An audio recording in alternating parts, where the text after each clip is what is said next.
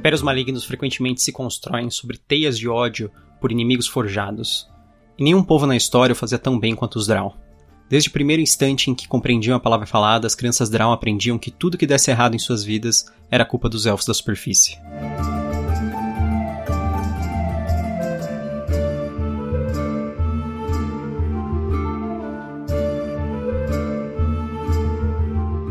Eu sou o Sal Domingos, também conhecido como Rei Grifo. Eu sou a Thaís Prioli.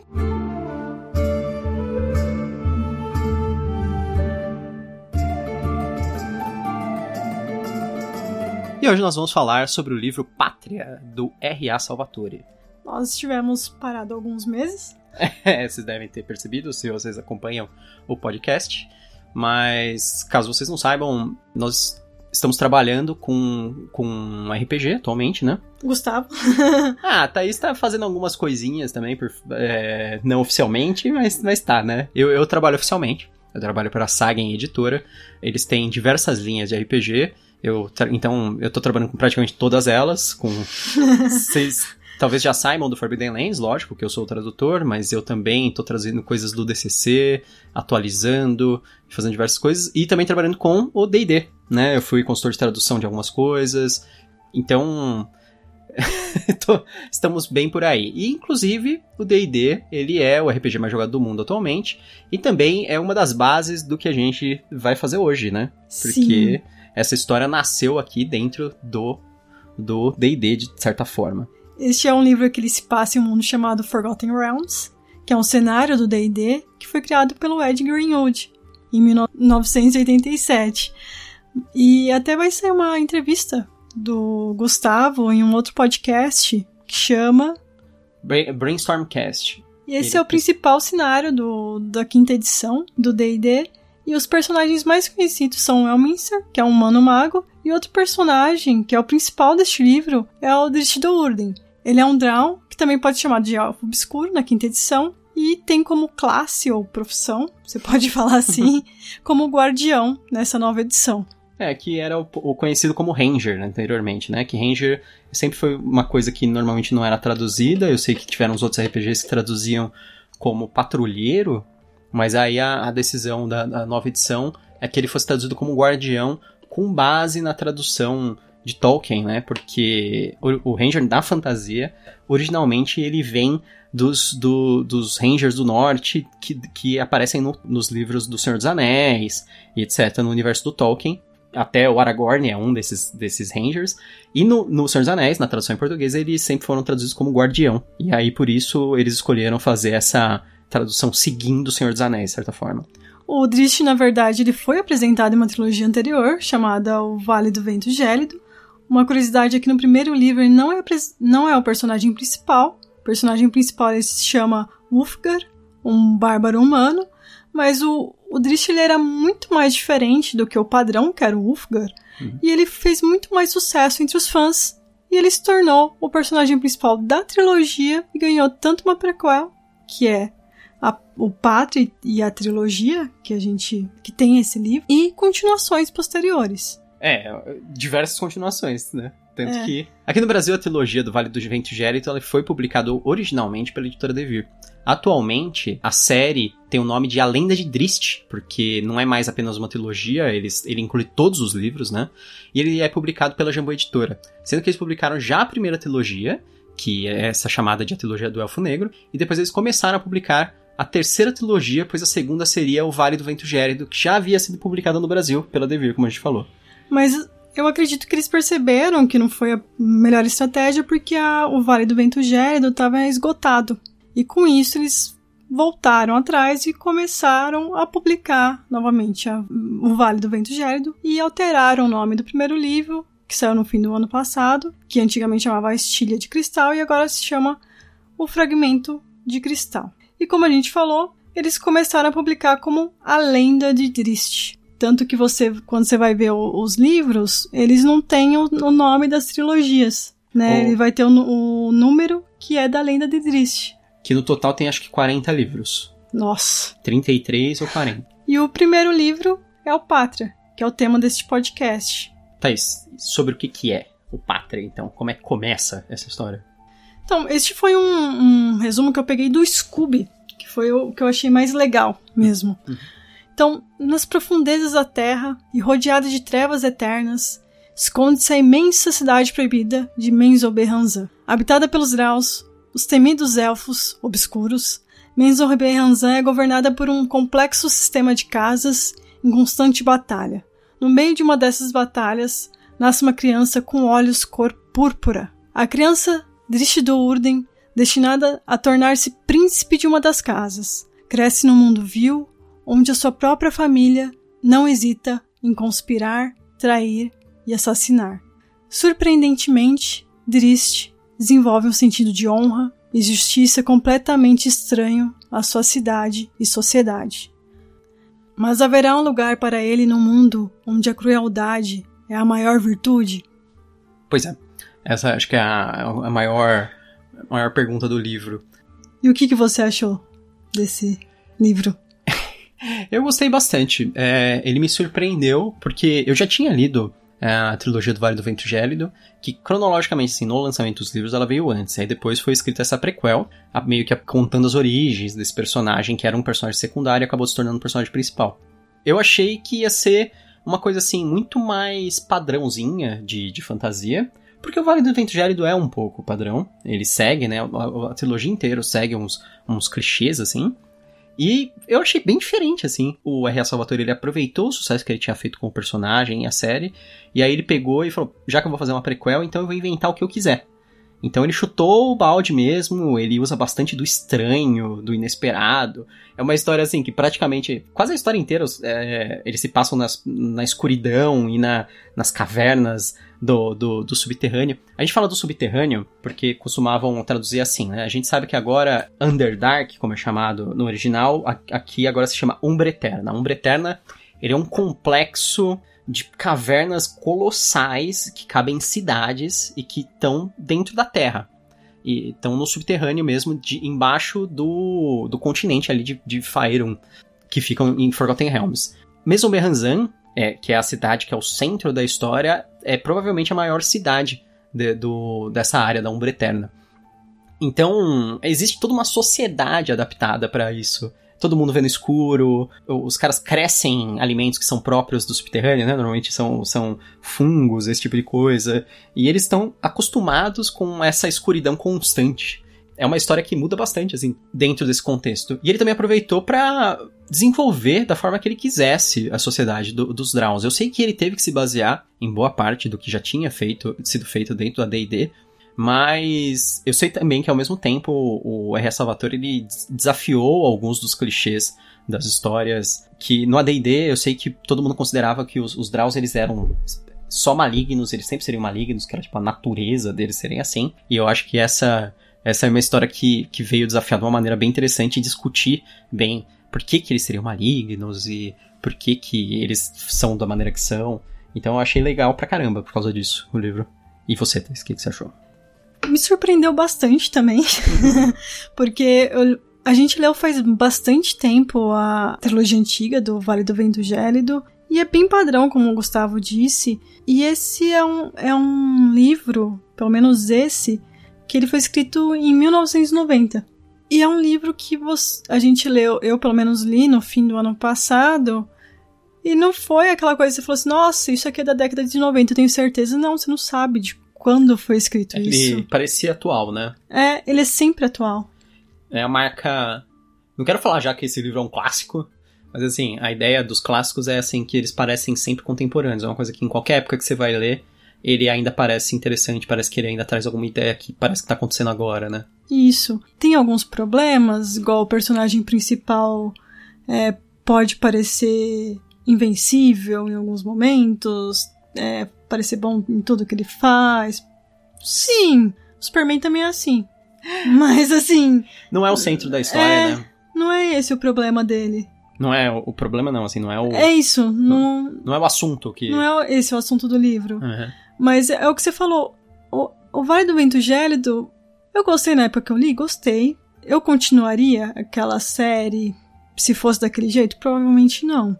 Porque era muito padrãozinho, um grupinho de RPG, sabe? É.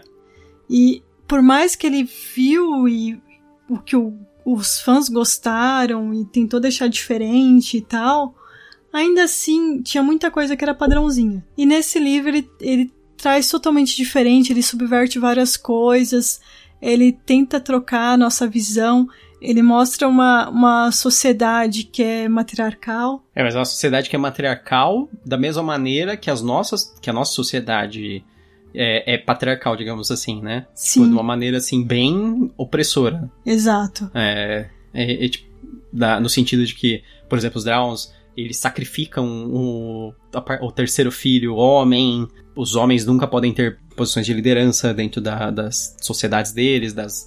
Então, é, é, tudo baseado, pautado nisso, né? Sim. Tem uma explicação, mas eu acho que a gente vai deixar pra parte de É, spoilers, uma né? pautada totalmente no medo também, Sim, né? exatamente. Então, assim, ele explora vários temas que são vão ser atuais sempre. Então, por isso que eu gostei. E vamos pros spoilers? Vamos, vamos pros spoilers.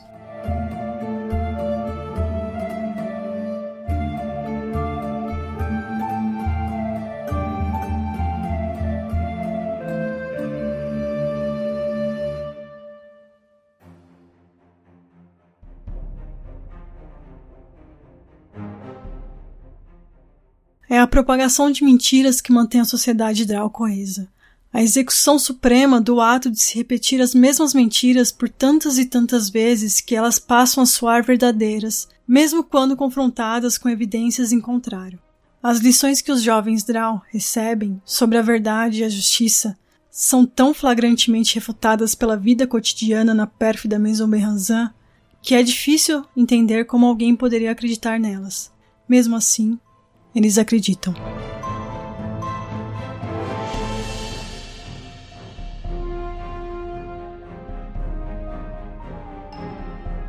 Basicamente, o que ocorre então no, nesse, no início da saga do Drist, no livro Pátria? O Drist nasce no mesmo dia em que a casa nobre dele, que é a da Daermon na Shisbairnon, mais conhecida como Casa do Urden, estava atacando a nona casa nobre da sociedade mesoberranzana na esperança de substituí-la. Pelo costume Drow, ele deveria ser sacrificado logo após o nascimento por ser o, o terceiro filho homem. Mas como o irmão mais velho dele é morto em batalha no mesmo dia que ele nasceu, é entendido que o sacrifício a Lolth, que é a deusa dos Drow, foi feito. O Drist é um Drow muito diferente do restante deles, tanto moralmente como por uma característica física típica de Garstools, né? O, que são os olhos violetas, que é um tipo de roxo. Né? Ele seria ensinado para substituir o falecido irmão mais velho como mago, mas acaba sendo treinado por Zaknafen, o mestre de armas que também é seu pai. O Zaknafen também é uma pessoa que vai incutir discretamente valores diferentes da sociedade Drow no Drist, Seguimos o protagonista enquanto ele mostra que é bom em tudo que faz. Ele vai pra escola de luta e ele é o melhor. Ele vai pra escola de magia e mostra que tem grande talento. Ele gosta de um item mágico e o item mágico começa a gostar dele também.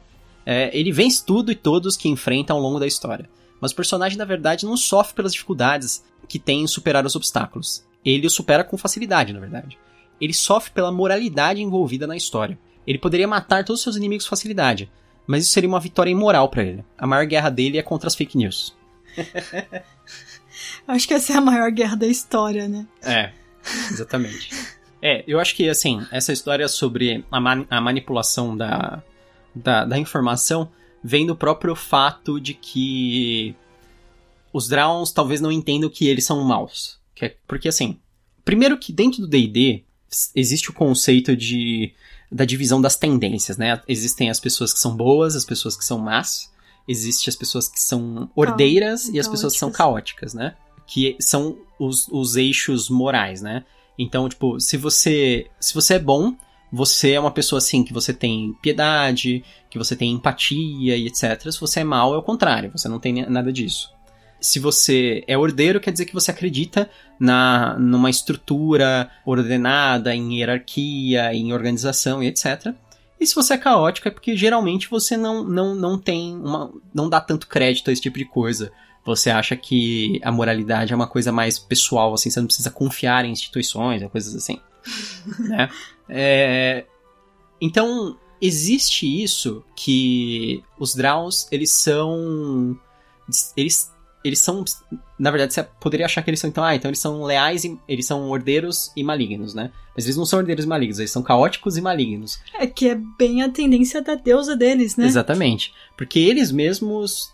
É, assim, eles acreditam em instituições, mas só até onde interessa para eles, sabe? Então, no momento que não, aquilo não interessa, eles passam a não acreditar mais e eles passam, e eles passam por cima daquilo. Eles falam assim, não, eles, essa, essa instituição tá conspirando contra mim, então agora eu vou passar por cima dela, não importa se ela tem autoridade sobre mim. É uma coisa, é basicamente um negócio assim. E dentro da sociedade Drow, eles divulgam constantemente que lá fora é que tá o perigo, que todo mundo é, é maligno, que se pegarem eles, eles vão matar todos eles, que eles estão atrás dos Drow para acabar com eles, que o, os, os, os gnomos, eles são, são terríveis, eles são pérfidos, que os anões são cruéis, porque os elfos da superfície, meu Deus, tudo que que há de ruim na, na vida dos Draus aconteceu por causa dos elfos da superfície. Que eles chamam de fadas. É, que eles chamam de fadas. Então, assim, eles são uma sociedade extremamente desenvolvida, extremamente poderosa, na verdade, os Draus, e que constantemente reclama dos demais e, a, e inferiorizam eles. Então, assim, os Draus eles não acham que eles são maus, por exemplo, porque eles, eles são escravagistas, eles têm escravos. Mas eles acham que é natural ter escravo. É, é, aquelas outras criaturas de outras raças são inferiores a eles. Então é normal, não é, não é uma coisa maligna ter um escravo. Porque aquele cara é inferior. Eles acham que é normal matar uma criatura que tá perdida, no, que entrou sem querer no território deles. Porque, sabe, aquela criatura é inferior também. Tipo, é não importa, deles, é o território né? deles. Não tem nada disso. Então é assim, é, é aquela ilusão do, da pessoa que é pérfida, da pessoa que é má, de que ela que tá fazendo bem de que claramente lá o resto do mundo tá conspirando contra ela e que ela tá lutando pelo bem próprio. Enquanto ela mesma é extremamente escrota, ela que quer, quer dominar, quer tirar proveito, quer só conseguir o melhor. Então, é isso. que, é, que é uma discussão super. Ele já, já percebe bem isso, né? Conforme uhum. a criação dele e a vivência dele com, com a família, né? Principalmente com as irmãs, que são bem cruéis com ele. Sim. Que ele tem, é, principalmente convivência com a Vierna, né, que é a que mais cuida da criação dela, dele, e tem a Brisa, que é a irmã mais velha, que infelizmente não é maconheira, se fosse ela seria bem menos tensa. Sim, mais relaxada. é. a Brisa... Então, e, mas, mas a pior de todas seria a mãe dele, né? Que é a Malícia, que é a matriarca da família, né? Sim, exatamente. Porque, assim, é, os Drowns, a gente falou lá que eles são uma sociedade matriarcal, mas é aquela sociedade matriarcal cruel, né? Então, é, por que, que, eles são matriarcais? Por causa da, do próprio gênero da Loth, da deusa. Porque, segundo a história do Forgotten Realms e da. Existiu uma traição dentro do, do panteão élfico, e a deusa, que era a Loth, ela, ela traiu os demais deuses para adquirir poder. E ela tentou matar ou derrubar, sei lá, o que aconteceu, o Corelon, Corelon Laret, não sei se eu falei certo, que, era o, que é o deus principal do, do panteão élfico. E aí, como punição, ela foi derrubada pro abismo. Ela se tornou meio que um demônio, na verdade, sabe? E os, as crias dela, que eram fiéis a ela, foram banidas também. E isso inclui os Draus. Os Draus, eles, é, eles foram banidos, tipo, então eles não podem mais ver o sol.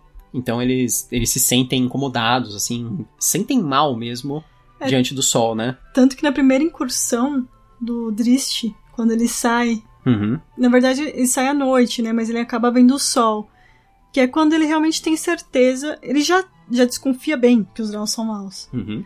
Mas é quando ele tem certeza que ele tá do lado errado. Da história, né? É. É, exatamente. E aí, a deusa, como ela, tudo é tudo tem que ser configurado segundo ela e o que ela quer. Então, assim, como o gênero dela é, é, é o gênero feminino, então quem domina são as mulheres. A, a sociedade ela é matriarcal. Então, a, a sociedade ela é feita em. Existem castas, existem os, os draus nobres e os, os draus plebeus, digamos assim. E o, os draus nobres, eles são eles vêm de casas, né? As casas são, são famílias como se fossem famílias mafiosas, assim, digamos assim, sabe?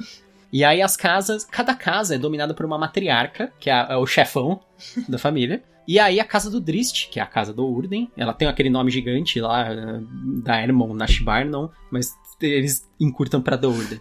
A casa do Urden, ela é a décima casa mais poderosa, no início da história ela é a décima casa mais poderosa lá de Mesoberranzan. Como que eles sobem na escala da casa mais poderosa? Derrubando a casa que tá no caminho. Então, Sim. Então eles têm que é, massacrar a próxima casa. E o chefão da família dele, a matriarca, é a Malícia, que é a mãe dele. Só que quem, tá, quem vai suceder a Malícia. é- Isso, agora que eu tô pensando, isso parece muito o Poderoso Chefão mesmo. Quem vai suceder. Porque o Poderoso Chefão ele tem três filhos e uma filha, né? Mas quem vai suceder a Mali, quem vai suceder a Malícia, é, quem tá na linha direto seria a Brisa. Isso. A Brisa, ela. Todas as matriarcas também, elas são sacerdotisas de Loth. Então, elas sempre são é, Clérigas. clérigas, né? Da, da deusa aranha, que é a Loth, da deusa demônio aranha, sei lá. É tudo ao mesmo tempo. Todas as mulheres, então, elas são reservadas, principalmente as nobres, né? Todas as mulheres nobres, elas sempre vão ser clérigas. E aí, as outras coisas, os outros papéis são reservados para os homens. Então, se você é guerreiro, Mago. mago, essas coisas, são os homens que, que eles que têm que ser os serviçais delas, né? Uhum. E aí é, é nisso que o, o Drist no começo ele começa a ser jogado de um lado pro outro, tipo, eles querem que ele seja mago. É, porque o irmão que morreu, ele era mago, né? É, aí tipo, faltava um mago. É. Tem um slot de mago aqui vazio. É, então, aí eles falam assim, ó, temos um lote de mago, você não vai ser mago? Aí o cara assim, ah, não quero pegar mago. Aí, você... aí ele ficou fazendo uh, frescura pra, pra ser mago e descobriram que ele era melhor como guerreiro. Ele vai pra escola de esgrima lá, Academia, né? academia de guerreiros. Aí é interessante que na academia era assim, eles tinham que passar por doutrinação todo dia. Todo dia tinha um cara fazendo discurso e falando sobre os inimigos dos Draus e, sabe? É aquela história, tipo, todo dia o cara chegava lá e ficava falando sobre comunismo tá chegando, como, como tá- ele tá entre nós, como você tem que vigi- vigiar o seu vizinho, sabe? Que, que a, a China tá se infiltrando, que eles estão comprando tudo dentro do mesmo Berranzan. É aquela história. Tinha a doutrinação, falando, falando pros Draus, assim, que da ameaça vermelha. Não é, não é ameaça vermelha, é ameaça verde, sei lá, os elfos. o fantasma, o fantasma do, do- Dos elfos. dos elfos. Que sempre tá pairado. Cara, nunca apareceu um elfo em Maison Berranzan, mas, meu Deus, eles estão articulando pra destruir Maison Berranzan. Eles só fazem isso. Eles não. Aí você vai na superfície lá, os elfos estão lá, sei lá, tocando harpa embaixo na sombra da árvore, sabe? E os caras, olha ali, ó, olha ele ali, ó, planejando pra acabar com Maison Berranzan. maconheiro, aquele elfo maconheiro. É bem assim. E.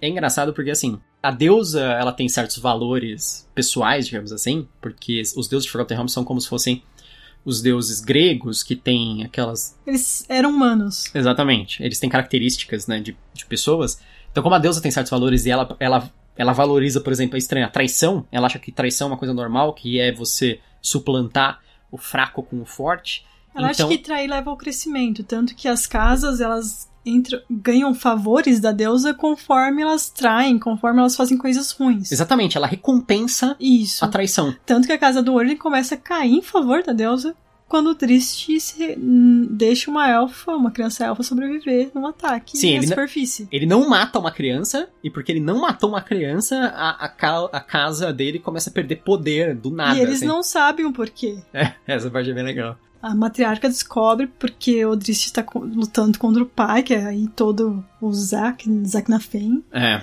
que é quando tem toda a revelação de eu sou seu pai, Luke, Uhum. essas coisas todas. E aí que ele revela que não matou a criança, porque o pai dele, apes- apesar de ter convivido nessa sociedade Drow, também é uma pessoa que tem uma moral diferente dos Drows. É, isso, isso é um negócio interessante que assim, sempre que a gente é, pensa no Drist, muita gente pensa nele como, ah, ele é o primeiro Drow que viu que tava tudo errado e não sei o que. Apesar que assim, depois os caras falam que tem outros personagens, né? Tem até a Elistraí, que acaba virando uma deusa dos Draus bons e tal. Mas, na verdade, não, mesmo dentro da história do Drist, não é o Drist que é o, o Drow bonzinho original, seria o Zaknafen Isso. que é o pai do Drist. Só que o Zaknafen, ele nunca pensou em confrontar a sociedade Drow, ao contrário do, do Drist. Ele sempre pensou em sobrevivência. Ele falou assim, ah, eu tenho que seguir as regras deles pra sobreviver. E, e meio que tentar, é aquele negócio assim, talvez tentar é, sacanear um pouquinho aqui, um pouquinho ali e ver como altera as coisas. O sacanear é não matar. sacanear. É, é, no caso dele, não sacanear é mostrar mostrar um pouco de misericórdia aqui, não trair tal pessoa quando pode, sabe? É, é, é as sacanagens do Zaknafen. E aí o, Zaknafen, ele, ele- quando ele pega, ele assume o Drist como pupilo pra aprender a lutar, né? E, e ele percebe imediatamente que o Drist é um cara, assim, diferente. Eles falam que ele tem um ar muito inocente, ele é, assim, quase bobão quando ele é criança, né? enquanto as crianças Draus elas eram muito maliciosas, assim, porque elas eram ensinadas a, a isso, elas eram recompensadas por ser sacanas. Ele, ele era um cara meio, meio inocente. Ele era talentoso, na maior parte das coisas que ele fazia, só que ele era meio bobão. É tão inocente que até quando ele entra na academia, num dos primeiros desafios de guerreiros, que era meio que uma luta, é, ele acaba fazendo um amigo, que é o Kenos, é, e eles meio que se juntam, mas no fim, ele é o primeiro a matar. Esse que é o nosso, é o primeiro a matar o Drist, ele fica em oitavo lugar. É, matar no sentido É, matar, figurado. tipo, é. é. Eles estavam fazendo um treino Eliminar. não letal, né? É. Isso. No ano seguinte, ele é o primeiro que ele vai ser. Que o Drist vai se preocupar em eliminar. Aí ele caça o cara, É. ele fica morrendo de raiva do cara, porque o cara traiu ele no final lá. Mas aí ele percebe que a maior parte do, da sociedade em si é diferente dele. Sim, sim, exatamente. É, é, existe até uma disputa, assim, que é um pouco alimentada pela família dele também, entre ele e o Zaknafen, porque ele, ele, ele acha que o Zaknafen ele odeia os Draus, mas é um ódio caloroso, que ele odeia os Draus e não a sociedade, de certa forma, e que por isso o Zaknafen tem prazer em matar os Draus. Que não é o caso. O, o Zaknafen ele odeia realmente os costumes e não Uhum. os Draus. Se se você tá se perguntando por que a gente tá falando Drau, Drau, Drau, se você fala, você pronuncia de outra forma, só pra saber, não é- pode pronunciar da maneira que você quiser e etc. A gente viu, eu sempre falei Drau e depois a gente descobriu que pelo, pelo no D&D Beyond dá pra você procurar as raças e as- os monstros e, e tem um, um arquivo de som falando como se pronuncia e por que pareça realmente se pronuncia Drau. Na verdade é drown. Drown. Drown. É, drown. E aí? ele realmente ele odeia os costumes e não os Drowns. Ele mata porque faz parte da filosofia dele de sobreviver dentro da sociedade Drown. E aí o, o Drist, ele meio que tenta, ele jura que ele não vai sucumbir a isso. Que assim, pra ele seria, é aquela história que a gente falou. Pra ele seria muito fácil matar outros Drowns ou dominar ou não sei, ou sabe, usar a violência que é que é um talento muito grande dele assim. Mas ele escolhe não fazer. E ele. Essa é a vitória, assim, do ponto de vista dele. Ele não tem tempo para o ódio. então. É, é aquela coisa, quando, quando ele é confrontado com situações potencialmente letais, ele, na verdade, nessa história ele mata dois, dois Drowns, mas é numa situação assim de. que ele é emboscado, né? Que é o, o, o cara, os dois magos Que é lá. o Mazoge. E o Alton. Alton Devir. É, o Alton Devir, ele é o único sobrevivente da Casa Devir, que é a casa que eles atacam, né? Início. E que o Mazoge, ele é quem ajuda ele a sobreviver. Ele sobrevive ao ataque do sem rosto, É, que exatamente. era uma pessoa que lecionava na academia. E Mazoge, ele é da família mais poderosa E de Isso. Mesoberranzan, que é a Honlet. Isso. E o que acontece é que o Devir ele assume a identidade do sem rosto. Sim, E o Mazoge ajuda isso nele. Ajuda ele com isso. E ele acaba sendo acolhido pela família Runet. sim, Eu não exatamente. sei como é que se pronuncia. É. É, tanto faz. E ele, o Mazoge, é quem é o dono da Guinevere. Gwen. Guinevere. Gwenlivar. E ele que vai tentar matar o, o Driss, assim, algumas vezes também. Sim, Junto com o Devir e os dois. sim. É, é, a princípio é meio que amando da, da matriarca da família que, né, que é a Sina Fey. Isso. Mas é, no começo ela, ela quer que ele vigie só, porque eles querem descobrir o que tá acontecendo. E aí depois ele faz um. Ele tenta fazer um ataque letal, só que aí o, o, o- item mágico do cara se volta contra ele. A Guinevere mostra pela história o, o Drist, conforme ele foi encontrando a Pantera, eles foram criando uma afi- afini- afinidade. E ele começa a ensinar, de certa forma, pra, pra Pantera que ela pode superar o- as ordens do dono, que ela poderia atacar o cara lá. E aí é isso que acontece. É, E Porque acaba que é um grande spoiler, né? Porque. é. É já- ele com a Pantera? É. Ah, é que isso é um- uma prequel, né? Então muita, Sim. a maior parte do pessoal já sabia. É tipo é meio. Essa é que essa é aquela história assim, como ele, como ele conseguiu o Gwenvar, sabe? como, como o Han Solo conseguiu a Millennium Falcon, essas coisas, sabe?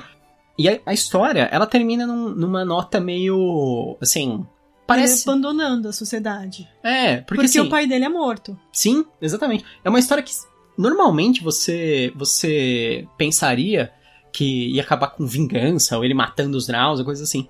Mas não. A história é, tipo, literalmente, o pai dele morre e ele vai embora. Porque, ele- Porque o pai dele assume o lugar dele. quando descobrem que, que, o, que o pecado da, fa da família foi ele ter deixado uma criança sobreviver durante um ataque aos elfos.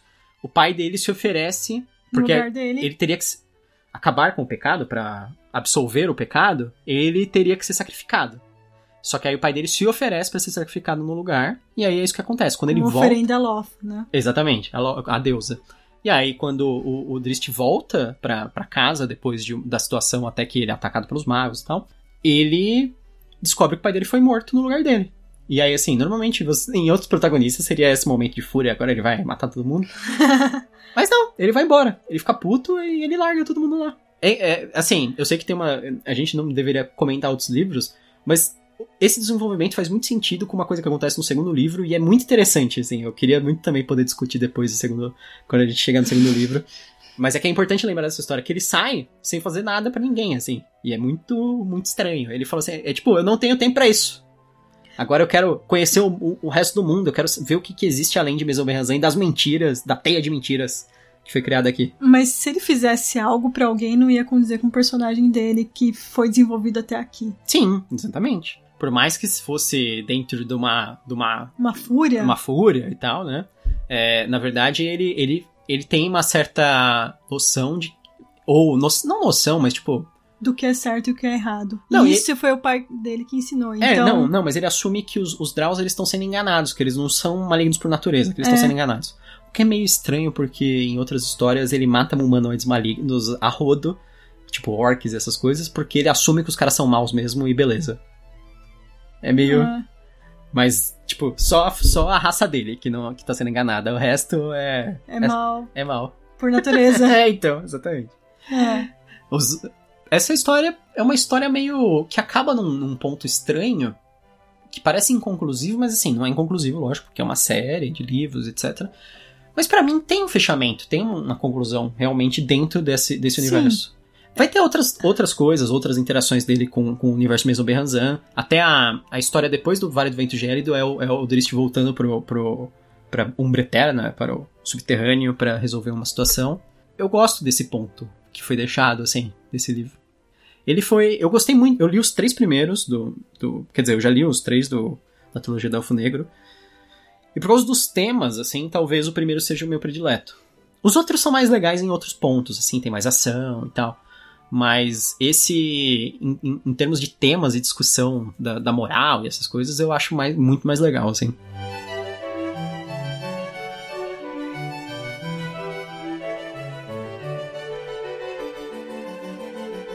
E você recomenda o livro?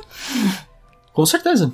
É, absolutamente, assim, para fãs de fantasia, em geral, eu acho uma das séries de fantasia fundamentais. Ainda mais assim, atualmente o Brasil tá com uma uma séria, uma séria falta de livros de fantasia, né? Porque com, com, toda a nossa crise, como o dólar tá alto, tá difícil de trazer os livros de fora, os grandes clássicos, pelo menos, né? Tem, tem livros saindo do Brasil, dentro de brasileiros, mas os livros icônicos tá, tá muito complicado. Eu acho que tem que ser, eu acho que tem que ser lido, é legal pra caramba e tem que incentivar o fato de que a Jambô tá trazendo essa, essa série e ela trouxe num ritmo muito rápido.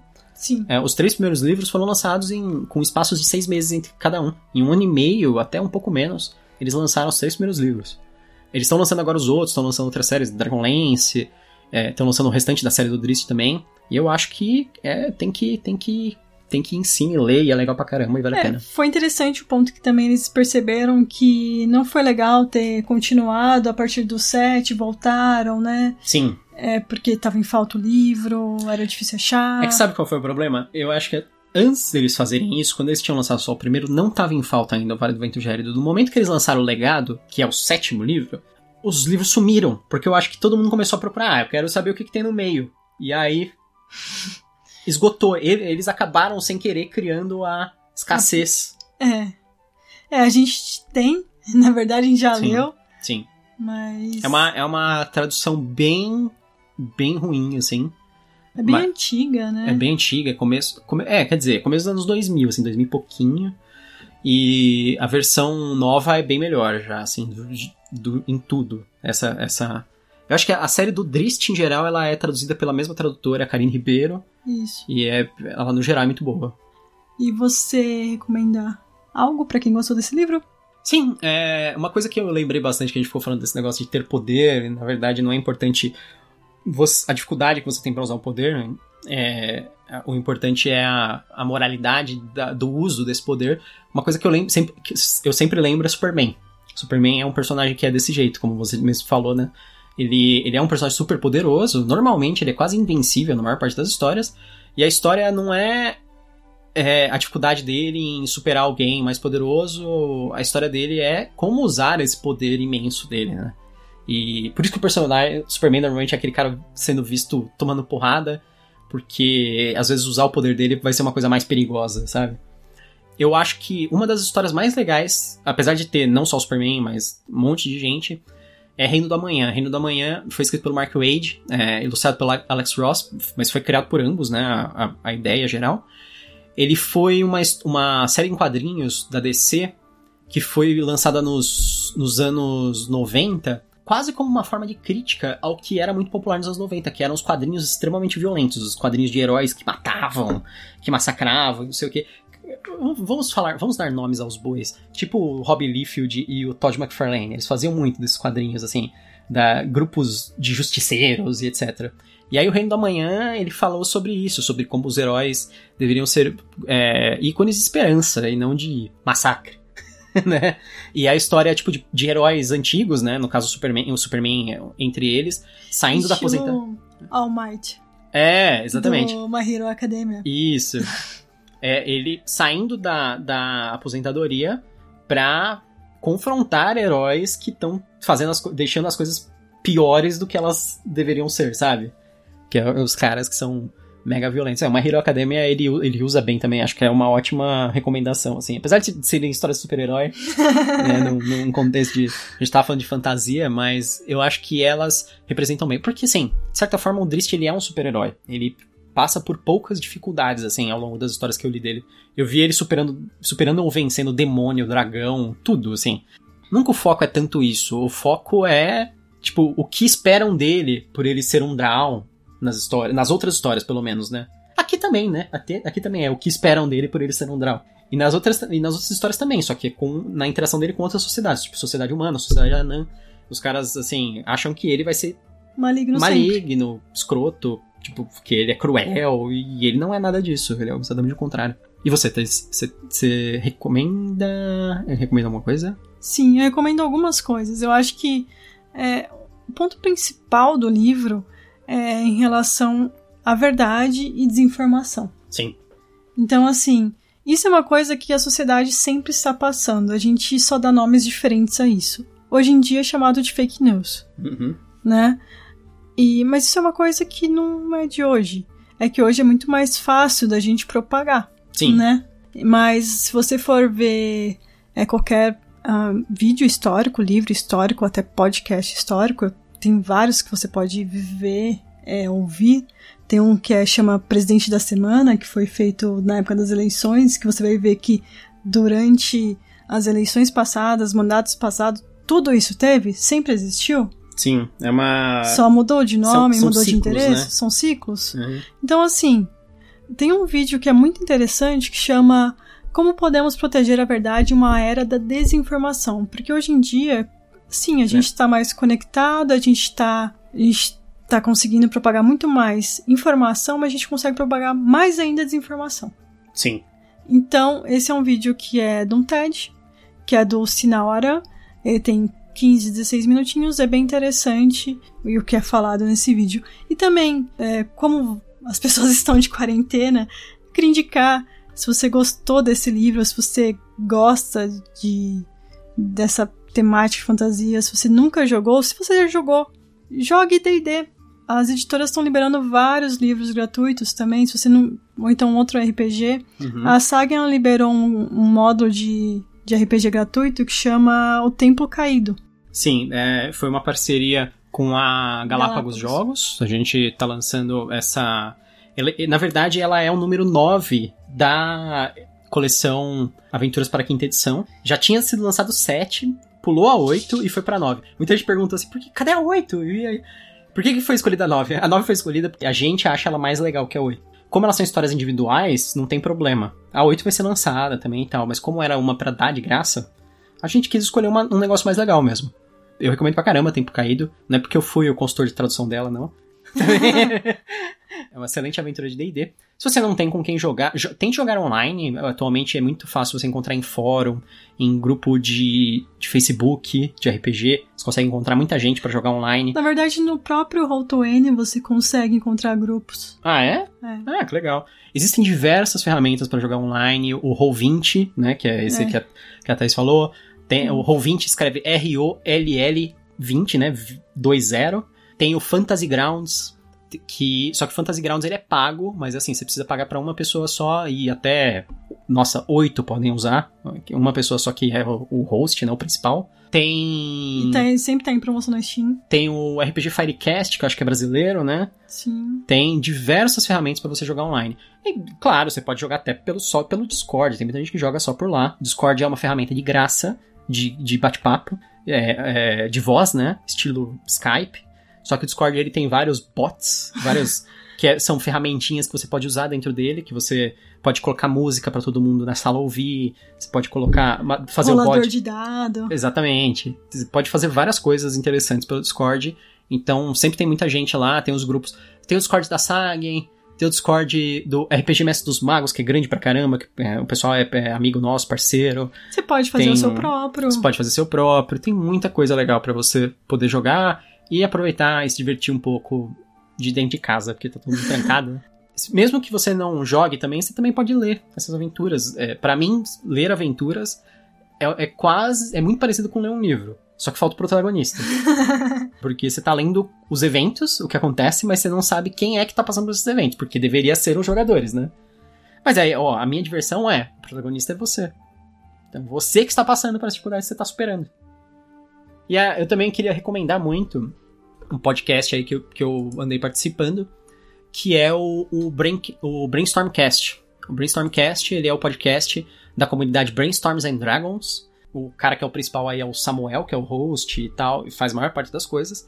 Eu participei de um podcast dele só para falar da, de lançamentos da editora, para quem tiver, quem quiser saber bastante informação. Eu tive esse podcast e depois eu gravei alguns podcasts bem legais, inclusive um com o Ed Greenwood, que é o criador do Forgotten Realms, que é esse universo onde se passam essas histórias que a gente tá contando aí. A gente teve um, um bate-papo gigantesco com ele, assim, foi tipo uma, três horas e meia de, de, de bate-papo. O cara é, é uma das pessoas mais legais que eu conheci no, no universo da RPG, assim. Ele é fantástico e foi muito legal. O próximo podcast vai ser sobre um capítulo do Silmarillion, que vai ser o da vinda dos elfos e do cativeiro de Melkor. É isso, a gente tem planos para continuar o podcast, outras coisas para fazer esse ano ainda. Tentar não deixar tão no ar aí. Quem sabe até eu, eu volto um dia a gravar vídeos. então é isso, espero que vocês tenham gostado. Até a próxima. Até mais.